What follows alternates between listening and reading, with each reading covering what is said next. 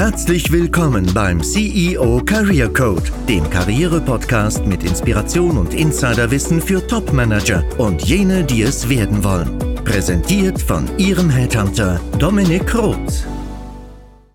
Sie investieren jetzt 20.000 Euro, um dann wieder einen Job auf gewohntem Niveau von 200.000 Euro zu erhalten. Zumindest ist es ein guter Pitch, aber ist es denn auch eine wirklich gute, sinnvolle Investition für Geschäftsführer in der Neuorientierung? Sie ahnen schon, worum es geht. Ich werde von vielen C-Levels dazu befragt, ob Outplacement eine wertige Investition darstellt. Und manche meiner Kontakte haben mir auch schon aus ihrer Erfahrung berichtet und dazu eine ganz klare Meinung geäußert. Da ich dem Wunsch vieler Kontakte gerne nachkommen würde und äh, mich dazu äußern möchte, erwartet sie in dieser Folge meine dezidierte und klar und natürlich auch subjektive, aber argumentativ dargestellte Ansicht zum Thema Outplacement. Erstmal finde ich, Outplacement hat in der Theorie eine sehr gute Intention und auch Berechtigung. Meistens ist es so, dass Unternehmen ihren Mitarbeitern, die das Unternehmen verlassen oder die das Unternehmen verlassen sollen, müssen, die Möglichkeit gewähren, in der Neuorientierung von einer Beratung betreut zu werden. Und das ist nicht nur ein legitimes Geschäftsmodell, sondern tatsächlich auch erstmal nachvollziehbar, denn viele können sich gewissermaßen orientierungslos fühlen. Das, das kenne ich auch. Dadurch, dass man meistens auf der anderen Seite des Tisches sitzt und Bewerber selektiert, aber dann selbst in den Schuhen ja, ähm, einen gewissen Halt braucht und Orientierung. Deswegen ganz klar in der Theorie eine gute Intention, aber die Praxis sieht meines Erachtens anders aus. Gehen wir mal auf die Methodik ein. Also wie läuft so ein Prozess ab? Und ich beschreibe das wirklich als Schrotflinten-Methodik. Wenn Sie jetzt von einem Outplacement-Berater betreut werden, wenn es Teil vielleicht auch ihres Abfindung, ihrer Abfindung ist, dann werden sie zur Outplacement-Beratung eingeladen und sie werden in den ersten Sessions erstmal befragt zu dem, was sie sich denn vorstellen können als Next Step.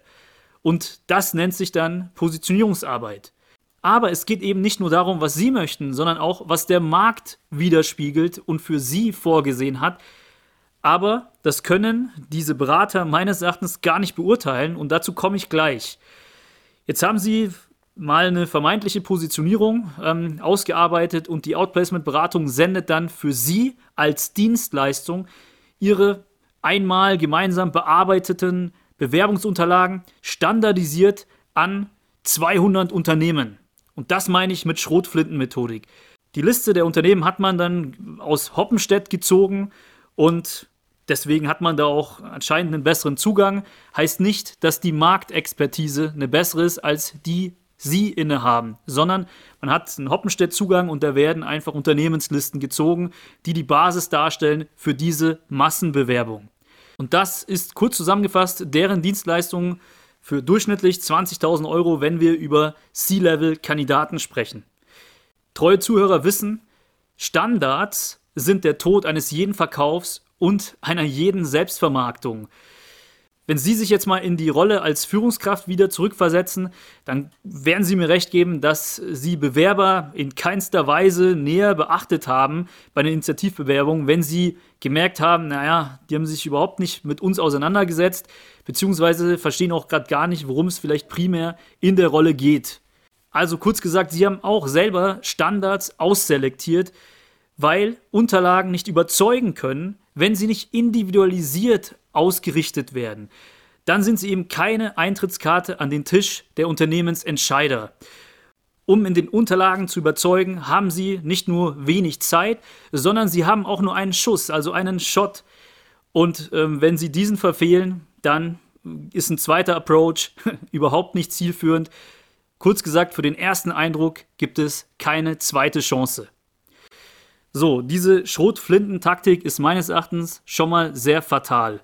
Aber es geht noch weiter und ich komme auf das Thema Positionierung zu sprechen. Ähm, das leitet mich auch zu dem Punkt Kredibilität. Diese Outplacement-Berater können keinen Input aus dem aktuellen Marktgeschehen geben. Denn sie beraten ja nur B2C und konzentrieren sich auch darauf. Und sind nicht wie Headhunter zum Beispiel im Vermittlungsgeschäft unterwegs und beraten Unternehmenskunden, also B2B. Ich denke, Sie verstehen den Unterschied. Sprich, wenn mich ein Jobsucher darauf hinweist, dass er sich einen Branchenwechsel vorstellen kann, dann kann ich ihm als Headhunter die Bedingungen und Kompromisse nennen und ihm auch eine klare Chanceneinschätzung geben.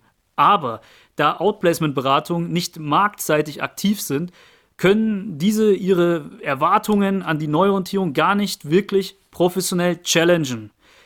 To make a long story short, das Geschäftsmodell Outplacement konzentriert sich B2C auf die Beratung von jobsuchenden Executives, aber da diese Berater nicht Unternehmensentscheider zu Personaleinstellungs- und Personalentscheidungsfragen beraten, wie es zum Beispiel Headhunter tun, können sie ihnen als äh, in, in der Situation der Jobsuche keine Tipps geben aus der Praxis und auch keine State-of-the-Art-Tipps, wie sie Unternehmen approachen sollten und wie sie diese Unternehmensentscheider auch überzeugen können. Die Positionierung ist aber die Basisarbeit und die Voraussetzung für den Bewerbungserfolg. Und ich adressiere mit meiner Kritik nicht nur Outplacement-Beratung, sondern auch ja, selbsternannte Karrierecoaches, die ihre eigene Karriere schon lange hinter sich haben und eben auch nur noch B2C beraten.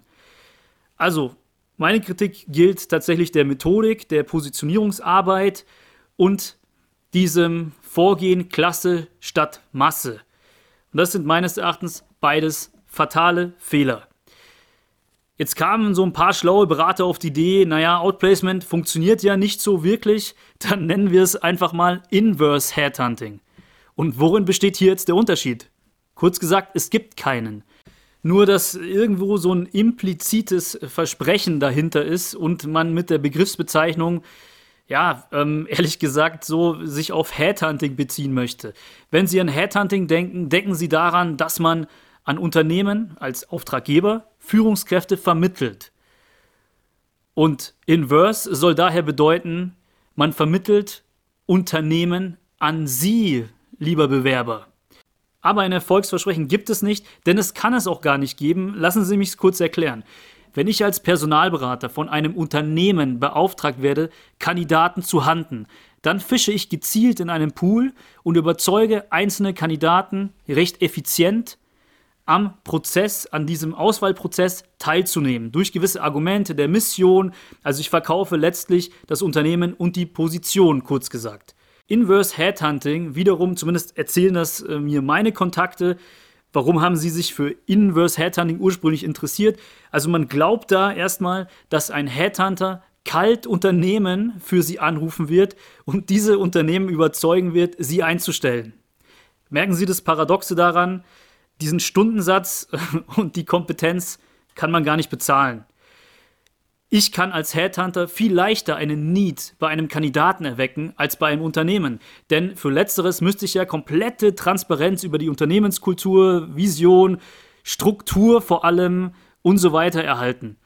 Und das bedarf einiger Meetings, um, bis ich dieses ganze Thema, diese ganze Organisationseinheit durchdrungen habe. Aber vor allem bedarf es auch des Vertrauens des Unternehmens.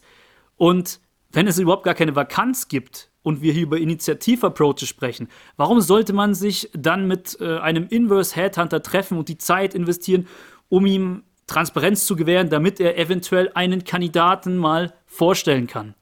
Also, das kann schon mal alles so nicht stattfinden und daher wird auch genau dasselbe gemacht wie bei Outplacement-Beratungen. Per Schrotflinte werden ihre Unterlagen einfach breit verteilt, denn es wird nicht für sie gehandelt. Woher weiß ich das jetzt alles? Wie gesagt, ich habe mit mindestens 20 Führungskräften schon darüber gesprochen und die haben sich wirklich bei mir beschwert. Ähm, die haben sich ausgekotzt, wenn ich das so sagen darf. Außerdem darf ich an der Stelle auch an das Executive Power Paradoxon erinnern. Allein die Tatsache, dass zum Beispiel ein Head of Controlling, also jetzt eine C-1-Level Generalistenfunktion, in der Jobsuche sehr viel Konkurrenz hat, spricht gegen diese Dienstleistung Inverse Headhunting. Für einen SAP-Experten in zwei bestimmten Modulen zum Beispiel kann die Vermittlung klappen, aber eben nicht für Generalisten.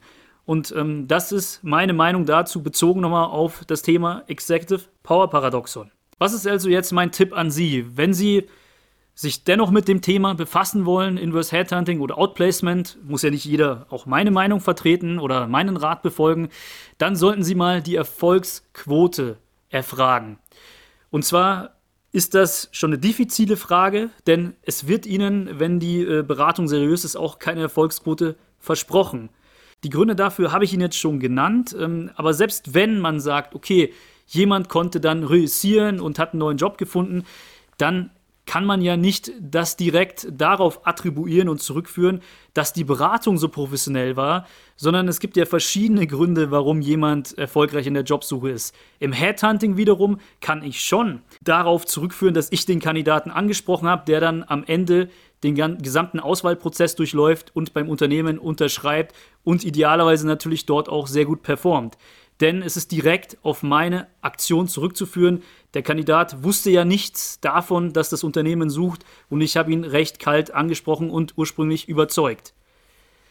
Also, ich kann das Versprechen abgeben an ein Unternehmen. Das ist mir jetzt schon über 200 Mal gelungen im Executive Search, aber ich würde es für kein Geld der Welt tun, für einen Geschäftsführer aus einem gewissen Bereich, dass ich ihm verspreche, ich finde für dich einen Job, ich überzeuge für dich Unternehmen.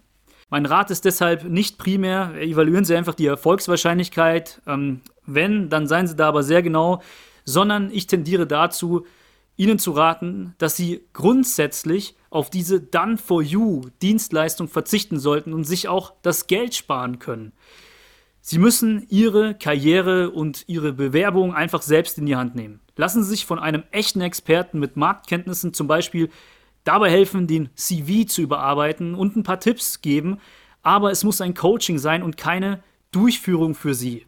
Sie können sich selbst am besten vertreten und wenn Ihnen das schwerfällt, dann hören Sie ähm, erst recht diesen Podcast, dazu kann ich Ihnen raten, denn hier gibt es wissenschaftliche Tipps und praxisrelevantes Know-how für diesen Bereich. Meine Devise lautet daher, Hilfe zur Selbsthilfe einzukaufen, beziehungsweise hier um Rat zu fragen. Und ein weiterer Vorteil besteht auch darin, dass Sie es beim nächsten Mal, es wird ja nicht das letzte Mal sein, vermutlich, ähm, wo Sie in so einer Situation sind, dass Sie einen Jobwechsel anstreben, ähm, dass Sie es dann auch selbst können, weil Sie sich ja selbst befähigt haben mit Know-how. Jetzt sagen viele, ja, der zerlegt jetzt Outplacement-Beratung, um sich oder seine Dienstleistung zu verkaufen. Aber das Coaching, das jetzt damit gemeint sein soll, ist erstens nicht mein Hauptberuf und zweitens ist das auch erst entstanden, weil ich eben so oft angefragt wurde. Das heißt, man hat mich angefragt, ähm, weil man eben gesagt hat, ja, ähm, uns fehlt hier so ein bisschen die Marktperspektive. Headhunter sind am Puls des Geschehens aktiv und ähm, haben mit Unternehmensentscheidern zu tun. Wie wird ein CV gelesen? Und ähm, ich würde hier gerne eine Beratung haben, auch wie man mit Entscheidern direkt ins Geschäft kommt, wie sie Selbstakquise machen und so weiter. Und aus dieser Intention heraus ist das Coaching erst entstanden. Das heißt, ich muss es gar nicht schmackhaft machen, sondern habe damit nur einen Bedarf gedeckt. Und ehrlich gesagt ist das auch nicht meine Haupteinnahmequelle. Ich bin Headhunter und kein typischer Coach. Und das ist vielleicht das, äh, was die Leute auch daran schätzen. Okay, wenn wir jetzt eh dabei sind, dann lassen Sie mich kurz transparent machen, was ich bezwecke mit dem Karrierecoaching, das ich ab und zu empfehle. Wie gesagt, es ist aus dem Bedarf heraus entstanden, weil ich angefragt worden bin und diese State-of-the-Art-Kenntnisse wertvoll waren für die jobsuchenden Executives. Und ich biete, wie gesagt, auch ein Coaching an. Das bedeutet Hilfe zur Selbsthilfe. Ich gebe klare Anleitungen, Vorlagen, Beispiele, aber die Umsetzung muss jeder selbst verantworten. Und was ist jetzt die Intention? Ich kann es zu so einem verhältnismäßig geringen Preis anbieten, weil vieles automatisiert abläuft und weil es einfach auch nicht meine Haupttätigkeit ist. Ähm, mein Ziel ist, dass wenn jemand von ähm, einem Karrierecoach unsererseits oder von, von mir beraten wird, dass er dann in einer neuen Funktion ist und dann an uns denkt. Das bedeutet, uns dann auch als Headhunter, als Unternehmensentscheider, als zukünftiger Kunde im Blick hat, um uns zu beauftragen. Und daraus generieren wir dann die eigentliche Marge. Und natürlich kostet es auch was. Denn das Know-how ist hochwertig und das andere Argument ist, was nichts kostet, ist nichts wert. Und das habe ich auch bei vielen Executives vor zwei Jahren beispielsweise erlebt. Die sind, ähm, die haben wir, die haben das eben erst wertgeschätzt und haben gesagt, oh, hier kommt wirklich jemand, der mir umsonst etwas gibt, sind dann aber zu den nächsten Terminen nicht verbindlich entschieden, die Videos wurden nicht geschaut, es wurden keine Vorbereitungen getroffen, etc. So viel zu meinem sogenannten Funnel, also ich hole die Leute als jemand ab, der sie in der Jobsuche berät, damit ich in dieser Zeit ganz viel Expertise transportieren kann, um dann weiterhin als Trusted Advisor zu gelten, wenn diese ehemaligen Kandidaten und jobsuchenden Executives dann in der Rolle des Unternehmensentscheiders sind und sich an mich positiv erinnern. Aber genauso ist es eben mit diesem Podcast, der das Thema Bewerbung und Neuorientierung aufgreift und auch auf Basis des Coachings entstanden ist und ja für jeden kostenfrei zugänglich ist. Unabhängig von mir ist einfach mein Tipp, egal jetzt ob über mich oder über andere, wenden sich lieber an den Headhunter Ihres Vertrauens, der weiß, wie man Unternehmensentscheider approacht, wie Unterlagen auszusehen haben, welche Wege es heutzutage gibt, etc. Deswegen nochmal ein Fazit zu meiner Meinung. Outplacement oder Inverse Headhunting kann eine gewisse emotionale Unterstützung geben, aber keine methodische. Ich greife das Thema nochmal auf. Schrotflintenprinzip, Klasse statt Masse und keine ordentliche Positionierungsarbeit. Besonders ungeeignet halte ich es für Führungskräfte und generalistische C-Level-Manager. Und das meiste Know-how ist einfach nicht State of the Art und die sind und agieren B2C fokussiert. Ich bleibe dabei lieber Hilfe zu Selbsthilfe als eine Done-for-You-Dienstleistung. Und dabei geht es mir nicht mal primär um den Preis. Es ist natürlich schon so, eine Done-for-You-Dienstleistung kostet in dem Fall vielleicht äh, 20.000 Euro und ähm, ein Coaching würde um die 2000 Euro kosten oder 3000 Euro. Ist natürlich ein vehementer Unterschied, aber Sie selbst können das am besten durchführen. Das ist meine eigentliche Überzeugung. Sie sollten nicht 200 ähm, Schrotflintenbewerbungen rausschicken, sondern 20, die aber dann gezielt recherchiert angehen, einfach rausfinden, was beschäftigt den Unternehmer, den Aufsichtsrat, den PI-Investor, mit einem Portfoliounternehmen zum Beispiel und sich dann als Experte zu positionieren, wie wir es an anderer Stelle auch schon besprochen haben. Das wäre mein Rat. Recherche und Individualisierung statt massenhafte Done-for-You-Approaches. Das ist meine zugegebenermaßen schon sehr kritische Meinung zu dem Thema. Es hat mich schon sehr lange beschäftigt und ähm, ich weiß, es wird nicht jedem gefallen. Aber ich bin bereit, mich auch einem diskursiven Dialog ähm, hinzugeben. Also wenn das hier jetzt ein Karrierecoach oder ein Outplacement-Experte hört und ähm, mit mir gerne kritisch in die Diskussion geht, stehe ich dafür offen. Ich hoffe, ich konnte Sie aber bereichern und freue mich auf die weiteren Folgen mit Ihnen. Ihr Dominik Roth.